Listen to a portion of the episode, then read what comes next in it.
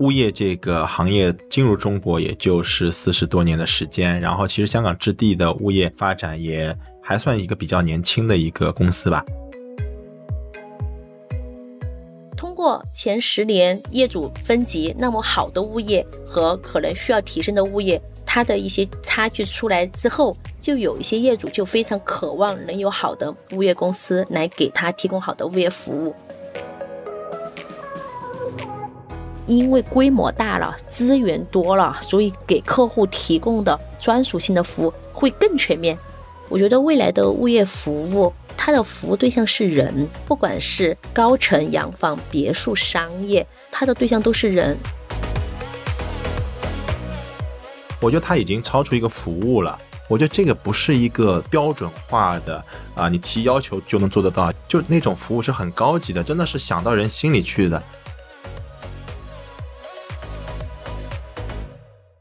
大家好，我是你们的老朋友阿杜，欢迎收听香港置地和 JustPod 联合制作的城市对谈播客《置地有声》。这三年以来，无数人的生活被改变了。纵使以前在热爱山河湖海，现实中的各种不确定因素也将每个人的生活范围大大缩小了。快节奏的城市生活让很多人被迫成为了糊弄大师。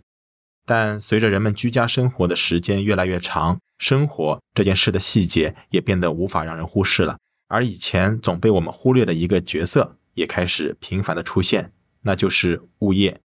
提到物业，很多人只能想到门口的保安、小区的绿化，还有物业费。但其实这个词本身就会让人有些误解。其实物业管理是它更完整的一个概念。我们暂且就用物业这一词吧。那现在随着物业已经越来越深入到居民的生活和社区的治理，这对物业行业其实提出了什么样的挑战？而什么样的物业？才是好物业呢？今天我们请来了香港置地物业的负责人邝静，从一个从业者的角度来聊聊这些问题。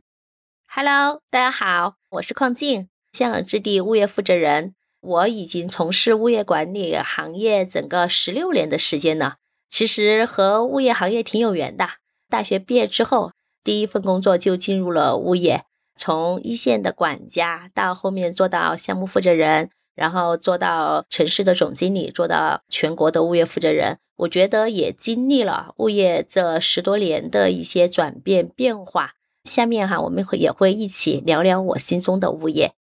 因为我自己从小到大住的这个房子，基本上就没有什么物业服务，以至于，呃，我记得之前我们很多重庆的同事都住我们自己的房子嘛，然后呢就说啊，我们的物业服务怎么好怎么好。我可能会比一般人更加诧异，我就会感叹说啊，这也可以吗？这也能做到的吗？这要花多少钱？我我经常会这个样子。而且最近呢，重庆的疫情也比较严重嘛，还有我们的一些物业做了一些更多的一些服务，便民的一些服务。我想也请邝静在这里跟我们谈谈，好像是有些故事吧，谈谈我们有有哪些事情为这个方便居民生活去做的。这段时间重庆疫情啊，应该是近三年以来吧最严重的，我们都居家隔离在家。正好这几天，我们和我们自己置地物业的同事在开会，他们分享了一些案例，让我特别的感动哈。觉得作为物业人的一员来说哈，不仅是一个服务人员，也承担了很多的这样的一些社会价值。我分享几个在我们身边就重庆疫情期间的一些案例吧。在我们重庆香港置地的项目云三月有这样的一个案例。在疫情这个期间，因为疫情来的特别突然，在上周十二号就要求居家隔离嘛，然后业主其实选好了日子要进行现场的装修开工仪式，要求在十五号，但是封闭之后他出来不了，因为是大平层的客户哈，他还是非常讲究风水，他觉得如果错过了这个仪式的话，可能对他未来。搬新家，整个的入住生活都有很大的影响，他就找到我们管家，哎，小张，小张，哎呀，怎么办呢？现在装修我也出不了门儿。好，然后我们管家说，哎，那个张老师没事儿，我可以帮您。本来我们物业小区里面也准备了哈，有开工仪式的那种小狼锤儿，就视频端、远程的线上，他选了十五号中午十二点过八分。我们的管家，我们的队员就把礼炮拿着，在现场放了礼炮，然后帮他敲了墙嘛，就是那种开工仪式。业主后来给我们发来表扬，业主原话就是：“疫情阻断的是房门，物业敲开的是业主的心门。”他觉得非常非常的感动。其实这样的案例很多很多，就还有住在云山月哈，也是重庆香港置地的一个项目，一对空巢老人，然后他其实生活非常不便，然后也是他小孩平时随时可以来看他，但这个期间的话，他不会网上购物，因为疫情期间很多就是网上购物嘛。他的女儿就希望我们去帮他在周边哈代买一些蔬菜，然后为老人送上门去。从上周到现在，我们差不多隔离了八天呢。天天哈，就是我们会让业主写菜单，然后我们管家到附近的永辉超市去帮他代购，然后送上户去。好，也解决了空巢老人哈，八十岁老人他可能不会用网络，但是呃，他说物业就像他的女儿一样哈，甚似他的女儿一直在他身边，这都是真实的案例。这几天就是我们在开会的时候，就我们项目上的同事分享到的一些。自己觉得作为物业人的一员哈，在这种疫情面前哈，我们不光是去防疫，更多我们也帮助客户哈，去解决了很多客户生活所需的一些事情。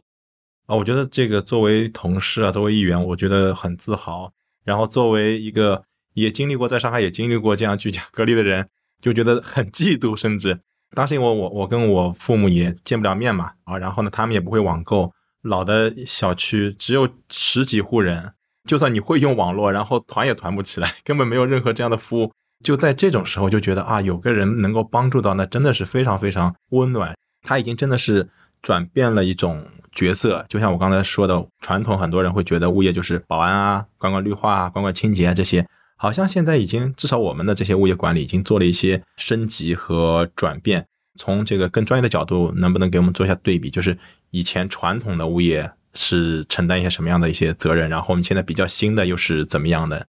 其实物业从国外到国内的这种发展的话，整个物业从八十年代吧进入中国，最早在深圳第一家物业公司成立，其实现在也就四十年的时间。从八零年到两千年吧，我觉得这二十年基本上就是最传统的看门守院儿，能把清洁做干净。这其实是对传统物业人的这种看法，也是物业行业发展初期的这样一个阶段。那么从两千年开始到二零一零年吧，这十年，我觉得这个十年是物业的第二个时期，它从对物的管理。就是四保哈，保安、保洁、保绿和维保四保，慢慢转变为向人的服务，更多的会去看客户需要什么。那在这个阶段的话，就会去做一些社区活动，然后会去做一些客户满意度的一些服务设计。在这个行业里面，就会把客户进行分级，分成准磨稳脑，就是准业主、磨合期、稳定期和老业主。就是我们会把一个住宅的客户，把他全生命周期进行分类，然后准业主就是从客户买了房到交房之前叫准业主，磨合期就是交房之后一年以内，稳定期是一年到两年，两年以上叫老业主。那么我们叫准磨稳老四个时期，在行业里面，我们就会对这四个时期客户的不同需求。进行不同的一些调研，比如准业主买了房之后，他肯定关心的我的房屋质量啊，什么时候交房啊，那么我们就会针对这个时期哈，去给客户进行一些反馈沟通。那磨合期的业主，他的需求是什么？他就是他会快速的办理装修，那我们就会提供一些装修的便利，怎么样让他的装修工人进来便利？怎么样能让他就是熟悉他新买小区周边的一些衣食住行？哈，我们就会有很多小贴士。去给他提供一些装修服务，那稳定期就是从一年到两年哈，可能他已经搬家了，搬家了之后，小孩要读书，要迁户口，然后要住在这里方便，要认识这些社群，这个时期我们会去做一些服务设计。然后两年以后就是老业主，那老业主住在里面有两年了，也熟悉这儿了，我们就会，比如说我们会去组织一些磨菜刀的活动、晒被子的活动、儿童节的一些活动、春游啊等等。这是在这个时间段，其实会抓住客户很多的需求，去提升客户的满意度，哈，去提升客户的粘度。这也是房地产发展非常红火的这十年吧。然后其实从幺零年之后这十年的时间，我自己总结啊，其实互联网时代飞猛发展的阶段。就物业行业，它毕竟是社会人之一，它会随着整个社会的发展而变化。那么这十年当中，从传统的看门守院哈，到提供客户生活所需的分级管理哈，这个十年的话，经常会听到哈，互联网加物业时代。通过前十年业主分级，那么好的物业和可能需要提升的物业，它的一些差距出来之后，就有一些业主就非常渴望能有好的物业公司来给他提供好的物业服务，物业市场化的进展越来越强了。很多物业公司就成立了业委会。其实，在十年前、二十年前，应该很少听到 这个。但是，为什么换物业？它的前提就是因为很多物业公司对客户进行了分级，提供了很多贴心的服务，但有些物业公司可能没有。那么，人都希望自己的生活品质越来越好，所以。当我的物业公司没有您的物业公司好的时候，那我就希望我们一起成立业委会来换掉，换成您的物业公司好。所以这次物业走向市场化了哈。那么很多这种头部公司啊，然后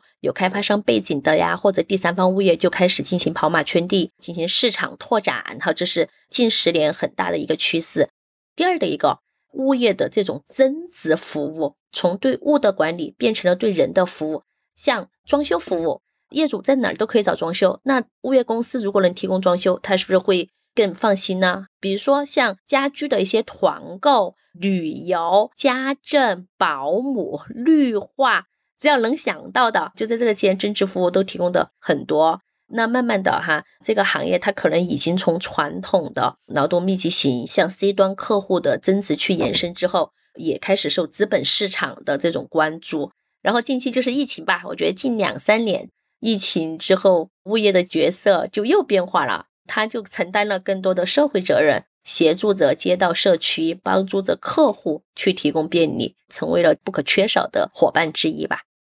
其实，物业这个行业进入中国也就是四十多年的时间，然后其实香港置地的物业发展也还算一个比较年轻的一个公司吧。在我们整个中国市场做的比较成熟的那项企业，他们有些什么样的成功的经验或案例可以跟我们分享的吗？呃，我觉得业态的多元化和多样化吧。物业可能传统的就觉得就是管住宅、管商业。我们现在就是物业行业里面做的比较领先的各种行业，物业服务都能涉及到。比如说会服务医院，会服务学校。学校学生宿舍呀、教师宿舍呀、校园的这种管理，然后第三会服务一些政企办公楼，第四会涉及到城市管理，就城市管理就大了，机场、火车站、公园、城市环卫、城市市政，物业公司都会涉及，有些头部企业住宅商办可能占不到一半呢。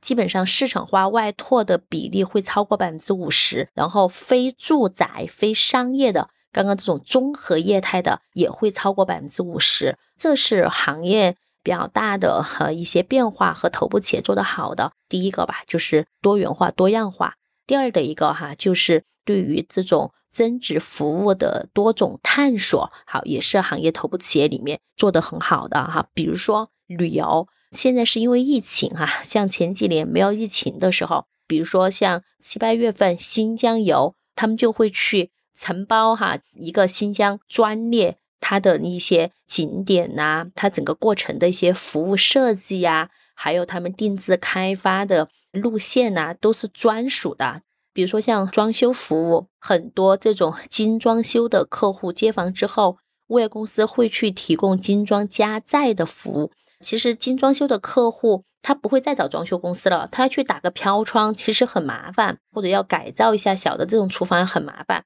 物业公司会提前的和自己开发商的地产去碰，就是这个户型有哪些可以改造的点，然后怎么样可以去给客户提供后期装修改造的一些方案，并报价，然后用地产集采的一些产品价格。来帮业主去实施，好形成这种产品包，让客户交房的时候去选。这个在一些大的物业公司都会去做，就是他会因为规模大了，资源多了，所以给客户提供的专属性的服务会更全面。这也是我们努力的方向哈。我们也希望慢慢发展哈，去向这些头部企业去靠近去学习。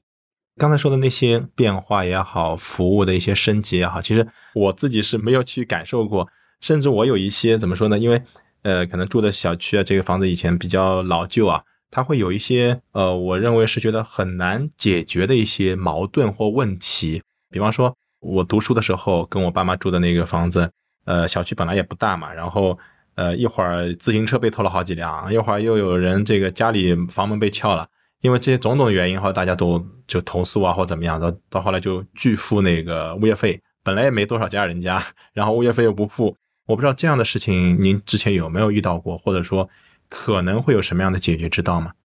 这种事情的话，我觉得应该会非常常遇到。其实它是一个良性循环和恶性循环两头会有的这种情况。您刚刚讲的一个就是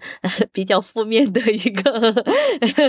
一个案例哈，就是可能物业的投入应该投入的没有投入到，就最基本的安全管理他没做到，因为你刚刚说自行车被偷了呀，东西被盗了呀，然后清洁没做得干净啊，就是最基本的物业管理他没做到位的时候，业主就不会去缴物业费嘛。因为他觉得自己的权利受到了影响。作为物业公司，因为物业公司大多数的收入都来自于物业费，他的收入空缺了，那么他相应能支出的成本又受影响了。好，所以它就形成恶性循环。我们怎么样去希望能倡导哈，就是让这个社会更美好哈，物业公司也。呃，有盈利的空间，然后小区业主也能生活在美好的环境里面。好，我觉得我们都要努力吧。哈，一个是从物业公司本身哈，应该各司其职，它本来是一个服务单位哈，不是一个高盈利的机构。好，所以我觉得不能过度的去压在成本，该投入的人工，该投入的能耗物耗，我们一定要去投入。这作为物业公司，第二，作为业主来说。因为他服务的大多数是 C 端的客户，可能一个项目里面两三千户，难免会有小部分的客户，他有些不理解，他也不会就是那么支持哈。所以我觉得在客户端的话，我们也希望业主能自治，能有一些正向的客户去带动着大多数的客户支持物业，共同共创、共建、共管自己的这个家园。第三的一个哈，就是上级行政主管部门，比如说像街道，比如说像社区，然后比如说像房管局物业科，我觉得几方共同的把整个小区的这样的服务工作把它做好。可能啊，真的是我我觉得跟呃这个生活习惯或者你一开始的初始认知真的是有关系。比方说专业人士就可能在这个专业里边，包括自己，我我不知道是不是这样，就是你自己一开始。就从享受物业服务这个概念是什么时候开始有的呢？阿杜啊，坦诚的来说，我刚毕业进入物业行业的时候，不太理解，也不太认同这个行业的。而且十几年前那个时候，其实对于物业大家的认知哈，没有现在觉得它还是一个就是民生企业，而且能给大家带来价值。那个时候还是不是每个人都那么尊重这个行业的。好，所以自己还是会有些心理障碍吧。好，当然比较幸运哈，自己进到一个龙头企业哈，就是公司对员工的关怀呀、培养啊，以及价值观的塑造都还是很正向。然后差不多，呃，自己从基层哈，从管家开始面对客户嘛，就是你说的那些情况，我们都遇到过的，不缴物业费呀，然后什么水电气停电停气也要骂物业呀，然后物业又收不到物业费呀。还是会有过困惑，还是会有过困惑。我现在都会经常去给我们的新员工做培训的会时候，去分享我自己的心路历程。当自己做到管理者之后，哈，然后再来看，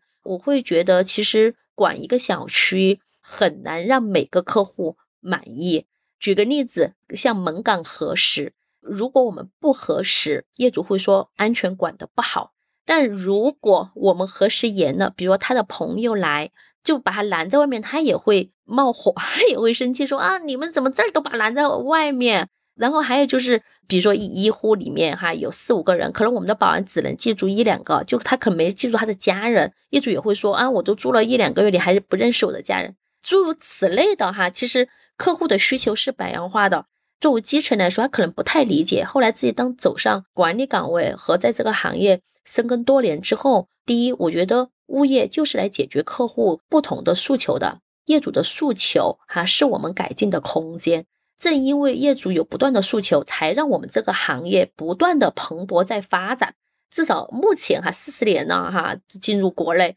都还在往向上走。为什么？就是业主的需求一直没有被完全满足过。那我证明我们的工作还有空间。然后第二的一个，我觉得这几年三四年这个疫情啊，我觉得其实让我更加热爱这个行业和热爱自己的这份工作，因为我觉得它不仅仅是一个服务，它是在承担很多社会价值。他是在做很多社会贡献。其实物业人的价值，哈，我觉得越到后面，他可能像空气、像水一样，像空气，可能你觉得看不见它，也摸不着它。但是如果没有的话，你会觉得生活缺少很多。所以我觉得对这个行业来说，从以前的可能不太认同，慢慢理解，到现在非常热爱，经历了十几年，我也希望身边有更多的人，哈，能和我一样，哈。就喜欢我们这个行业，也尊重我们最基层一线的员工，他们是最辛苦的。从我自己的理解啊，就听您刚才的这个讲述，传统的物业服务是比较外围的，这个门岗啊，一些小区的环境弄好，然后慢慢慢慢的跟人有接触，可以到你家里来帮你提供一些服务，慢慢的人们可能会更加有需要这些东西，可能是我自己的一些特点啊，因为我是一个边界感过强的人，比方说。我会请那个保洁过来，他可能一过来几个小时，专业的家政服务人员，什么工具也都有，然后做的是这个流程也非常专业，我就会觉得很不适应，就我我很不适应陌生人来到我的家里，哪怕他做的再专业。再讲一个例子吧，之前因为我有两个小孩嘛，之前也每次都请过月嫂，就月嫂到家里来住在你家里，他会提供更紧密、更密切的二十四小时的服务。但我就会觉得很奇怪一个感觉，可能天天在你身边的那就是一个家人，你对他这个感觉和感情应该是这样。但是呢，他又是一个过一阵子要走的一个，相当于是陌生人。我自己是很难处理这种跟陌生人来家里进行服务这个感觉。我不知道在我们的物业服务行业，呃，有没有遇到这样的情况，会怎么处理，或对未来有没有这样的一些，就是服务会越来越多，但是遇到这样情况，像我这样的人会怎么办？我觉得这个是正规的。规范的物业公司哈，我们会对各个部门的员工培训的，第一就是尊重客户的隐私，第二的一个就是不打扰和干扰到客户。我觉得这个呃是最基本的要求。您刚刚举的那个例子，我觉得他其实打扰到你了，涉及到就是你的隐私了。就像我们俩坐在一起，如果我隔你只有一拳头的距离。好，其实就会很难受，就是已经进入了你自己的安全地带了。好，那其实物业服务也是一样的，它毕竟不是你的家人，不是你的朋友，客户的生活虽然不像明星那样被保护，但是也是不希望就是被第三人来介入进去的。所以我觉得，对我们的员工要有这种边界感的一些培训，特别是基层员工，因为可能像管家呀、管理层啊，他这个度会要好拿捏一些。但是可能像一线的保洁阿姨呀、保安大哥呀，他可能在拿捏这种度的时候，我觉得这是物业我们要对员工的这种行为准则、基本规范的培训和要求。这是相当于是有这样的标准的培训，告诉大家怎么去保护客户的一些，你怎么去不打扰，怎么去不干扰，对吧？保护隐私这样的一些事情。因为我是觉得，除了我们真的很贴心的服务、人性化的服务，让呃，业主甚至小朋友们都有很感知，像亲人一样，每天在你身边出入，也让你有一个很温馨的，不是冷冰冰的这样环境以外，有哪些是比较高档的楼盘才会有的这样一些高级的服务？嗯，就是分级服务吧。比如下周要感恩节了，其实我们各个项目也开始在做一些感恩节服务设计和筹备。怎么样去给项目上的服务的业主去传递对他们的一些感恩？十二月份圣诞节要到了，我们会针对小朋友哈，家里有小朋友的会去收集小朋友的信息，由家长买礼物，买业主喜欢的礼物，然后由我们的保安扮成圣诞老人的样子，帮小朋友送到每一户去。虽然他自己花钱，他会很开心，因为他知道他自己的小朋友喜欢什么。之前有个那个宜江郡的业主给我分享嘛，他就激励他小孩儿哈，如果你听妈妈的话，每天怎么读英语、完成作业的话，圣诞老人会来看你的。他说他喜欢奥特曼的一个玩具啊，他说你妈妈你骗我，他说是真的，不信你这周就是按照妈妈的安排，然后妈就给安排，他真的儿子就做作业啊，什么练琴啊、跑步啊等等哈，弄完了之后，然后晚上的时候我们就去敲门嘛，就穿着圣诞老人的服装。然后就送上了那个啊，他儿子啊，世上真的有圣诞老人，世上真的有圣诞老人，就是因为这样，他妈妈专门给我们送了一面锦旗，他觉得这个就是带给他儿子的成长哈，对他儿子的造梦哈，是很多金钱买不了的，实现不了的，真的是花钱买不到的这样一个事情，好梦幻啊！这其实就是您刚刚谈的哈，就是。我们有什么样的差异化？我们有什么样的特色？就是我们会针对不同的客户群的需求，比如圣诞节，那就是针对小孩的，那么我们就会针对小孩儿哈，然后去呃应景的哈去做一些节日的一些装扮，节日的一些设计。它不仅仅是在大门口摆棵圣诞树，在哪儿都能看到圣诞树，但真的我们会走进客户的内心。好，其实这个呃让客户，所以为什么有？那么多的质地小故事可以去分享，嗯，正好昨天光环，我们光环的一个就是重庆光环哈项目经理给我讲的，很自豪的，我们正好在开会，他在跟我说，我们所有疫情都关闭了嘛，然后光环只有永辉超市是营业的，然后他就发现了，他觉得最近来永辉超市逛的，基本上他说都是两包以上哈，少则两包，多则三四包。他就发现这个规律，哎，我说为什么？他说后来他发现，因为我们重庆市每两天可以出门一次，而且一次只能出去一个人。他说，所以一般出来的客户他就会买很多东西。但是他发现，其实出来之后有很多是提不动的，虽然有那个手推车，但是推到那个收车的那个位置到他上车有一段很长的距离。他说，他就要求我们的保安队员在疫情期间在永辉超市那儿。等着，就是有这种大装客户出来，我们要帮客户把他的东西提上车。他其实我就做了这一个要求，他是管理人员嘛，一个是要关怀员工，也要在现场去巡检嘛。就听见上车的客户自言自语在说：“哎，香港这里真的很不错啊，这逛他们的商场还有保安帮我们提东西。”他就特别自豪，在重庆有很多商场，哪个商场的超市东西买出来之后，保安会一个个给他送到车上。我听着我也很感动。你你说这个服务设计，其实我们以前没有的。那你想，如果您封闭在家，出去买了很大几堆，呃，您还好，比如我一个女孩子哈，买了几大堆，突然有个保安来说，哎，让我帮你提上车吧。啊，我真的觉得，啊，社会太温暖了，真的，我好感动。昨天发生在身边的一个事儿。我前面听你讲的那个，像圣诞节啊这样一些服务的活动，我觉得它已经超出一个服务了。就那种服务是很高级的，真的是想到人心里去的。我觉得这个不是一个标准化的啊，你提要求就能做得到。就像你刚才举的那个例子，我们一线的这个保安的这个管理人员，他能提这个要求，我相信也不是说一个标准化的制度就能定得下来的。我们这个整体的这些有创意的这样一些。啊，我觉得很高级的这些服务和这些想法是怎么来的？是我们就定期会开会去讨论，还是说有些什么样的方法让大家哎就不停的能够达到那个我们的用户的业主的这个心里面去？我觉得两个方面吧。第一个是我觉得我们香港置地就是一百多年的历史哈，就是我们置地的文化是为客户创造独特的长期价值。就长期价值，大家很好理解哈，就不要短期主义，要去做客户长远的哈，他需要的独特的长期价值。其实这个就在物业来说，我们是去分解了的。那什么是独特呢？就是要与众不同，就是要有差异化。但是并不是说要铺张浪费，不是的，就是要针对每一群客户，大到每一群客户，小到每个客户，独特的长期价值。我觉得这是我们文化的导向。第二。我觉得是我们老板哈，对我们物业的战略会上的定位哈，专业服务、科技赋能，对我们的要求是要提供专业的服务。那什么是专业的服务呢？作为物业来说，我觉得把服务做到极致，就是我们专业服务的体现。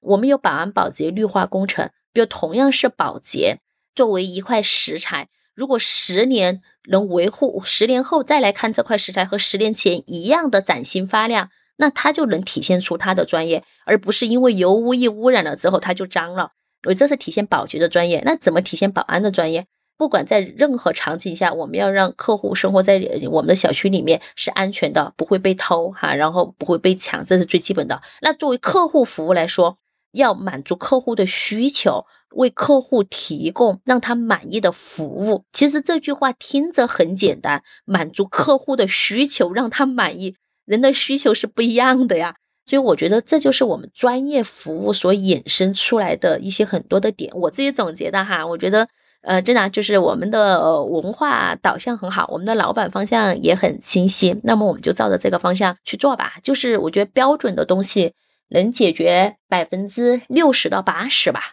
百分之二十到四十的东西，我觉得要创造性的执行。就是很多没办法写在文字上的东西，就要靠从上至下，从下至上，就大家同一个方向模糊的去判断。其实我相信量变到质变吧，就。整个服务品质都提升了，口碑品牌也就越来越好了。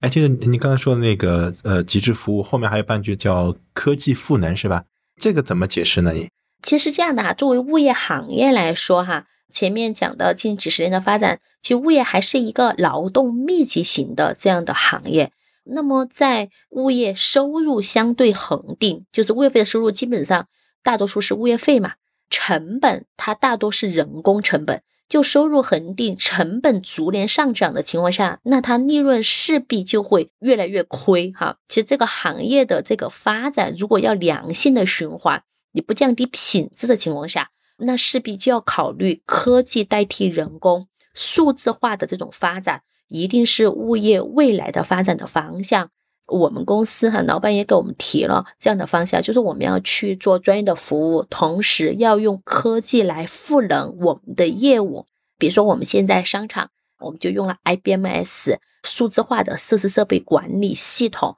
就是我们让每一台设备它都会有身份证号码，它的生老病死、保养等等都会线上化、数据化的去进行管理。比如说，我们的能耗，像一个商场哈。夏天的这种能耗量是非常大的，特别像重庆这种四十度年轻高温哈，那么能耗每一个呃分区板块它的用电量是怎么样，用水量是怎么样，开到多少度是最节能的状态，然后人体的舒适度也是最高的，是不是非要到二十二度还是二十六度？那么当我们的客流，比如说两万人和五万人在这个厂子里的时候，要几台设备同时运转？要去进行 AI 的这种测算，好，我们现在正在研究这一套系统，我们也上线了一年半了吧，整个对我们的这种提效是非常大的，而且它不仅仅是成本的结余，而是让整个员工会更轻松了，管理更智能了，客户的感受也更好了。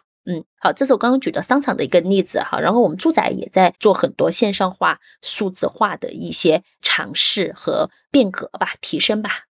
物业转型的这个发展趋势，可能未来专业化、细分化还会变成什么样子？因为我觉得现在已经超出我的理解和想象了。未来还会往什么方向去发展呢？你觉得？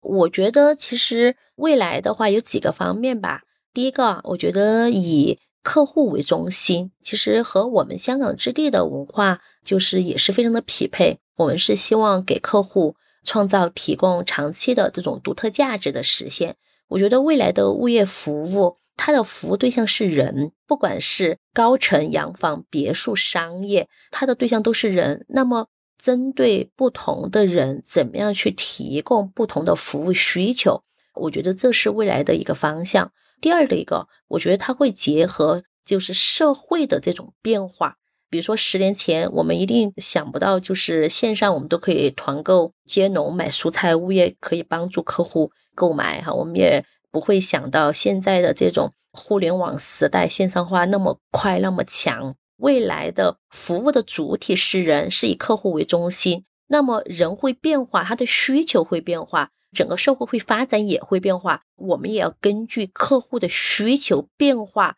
而我们的服务设计要发生变化。第二，我们要会随着这种社会的发展的变化，我们的服务设计也要发生变化。举个例子，像以前客户习惯到前台来办事儿，你现在希望是什么？就是你的管家或者是物业有个人能有微信，你啥事儿能找到他？所以我们也在围绕客户的这种需求，我们就会去转变一些哈，就是前台的一些传统前台的一些服务，电话的一些服务，可能我们会有一些智能机器人，就是远程端进行标准化的回复，同时也有二十四小时这种管家微信时刻在线，能去响应客户的这种需求。所以我觉得。未来还是抓住客户的需求，然后用变化的心态哈，然后去提供不同的服务。我想我们今天聊很多了，想再聊一个轻松的话题，当做是给听众的一个彩蛋。况且能不能给大家介绍一个，介绍几个吧？就是挑选好物业的一个标准，从专业的角度来提。因为以前人家买房子，就除了买地段、买一些这个房子本身以外。以后越来越多的会考虑物业服务怎么算好的，除了 认准我们香港置地的物业以外，如果没有的话，那他怎么评价、怎么挑选它是一个好的物业呢？首推我们香港置地物业哈，我觉得就是每年其实整个那个中子院它会有综合物业公司的排名，它可以作为选好物业的选择之一，它里面会有多个维度哈，比如说管理的规模。经营的状况、客户第三方满意度调查的结果、员工的这种对企业的忠诚度、敬业度、归属感以及可持续发展，就它是多个维度的综合评分在里面。第二的一个的话，我觉得每个城市它会有一些差异，本土化的品牌有些是全国化的品牌。比如重庆本土的品牌、上海本土的品牌和深圳本土的品牌会有一些差异。第二的一个就是结合当地的行情，就这个企业在重庆非常非常好，它不一定可能在哈尔滨就是最好的哈，在深圳最好的不一定在上海就是最好的。第三的一个就是当你想买这个项目的时候，或者是这个选择这个物业公司的时候，可以去问问他曾经服务的这些客户的口碑。我觉得被他服务过的客户的口碑一定是最真实的。嗯，你想买 A 公司的，好，那你看看 A 公司他曾经服务过哪些项目？如果你有心，可以去走走项目，去问问你里面住的老人、小孩或者年轻人，哎，你住在里面感觉舒不舒服啊？你对物业满不满意啊？结合这几个来看，你一定能选到让你心仪的物业公司。好的，非常感谢这个。小彩蛋，我希望我们听众接下来如果有这个选择的需求的话，可以去做一下参考。我们本期的节目就到这里结束了。其实从物业的发展中，我们能窥见整个服务行业的发展趋势，同时也能借此想象自己的生活，也可以在各种服务的加持下有更多的可能性。本期依然有抽奖活动，欢迎大家在我们的置点公众号留言分享你与物业的故事。那我们下期再见，下期再见。